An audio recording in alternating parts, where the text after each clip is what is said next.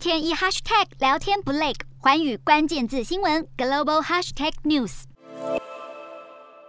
一下车，双手就被身旁两名女警铐上，迅速带入警局。现年五十二岁的土耳其女记者卡巴斯日前在电视上以一句俗谚“牛登基了也不会变国王，只会把皇宫变成牛舍”来讽刺总统埃尔段。而且同样一句话，她也在自己拥有九十万追踪者的推特上发布。由于在土耳其侮辱总统是犯罪行为，卡巴斯随即被当局拘留。二十二号出庭后正式被逮捕，裁定收押。总统府发言人也在推特上强烈谴责，称一名新闻工作者在电视上公然的侮辱总统，这样的行为除了在散布仇恨，没有其他目的，傲慢且行为不道德。不过，当地的新闻工业则是认为卡巴斯遭到逮捕是对言论自由的严重攻击。当天播出言论的电视台总编辑也对卡巴斯遭到逮捕一事感到不平。他认为一名记者因为一句谚语，凌晨两点遭到拘留，令人无法接受。当局根本是企图恐吓记者、媒体，还有整个社会。事实上，这也不是第一次有人因为侮辱总统埃尔段而受罚。埃尔段从总理成为总统七年来，已经有数千人因为侮辱总统罪行遭到指控，并且判刑。Hello，大家好，我是寰宇新闻记者涂文君。如果你有聊天障碍、话题匮乏，想要跳脱舒适圈，现在只要追踪寰宇关键字新闻 Podcast，就可以体验一场沉浸式的国际新闻饗宴。从政治、经济到科技，一百八十秒听得懂的国际趋势，让你一天一 Hashtag 聊天不 lag。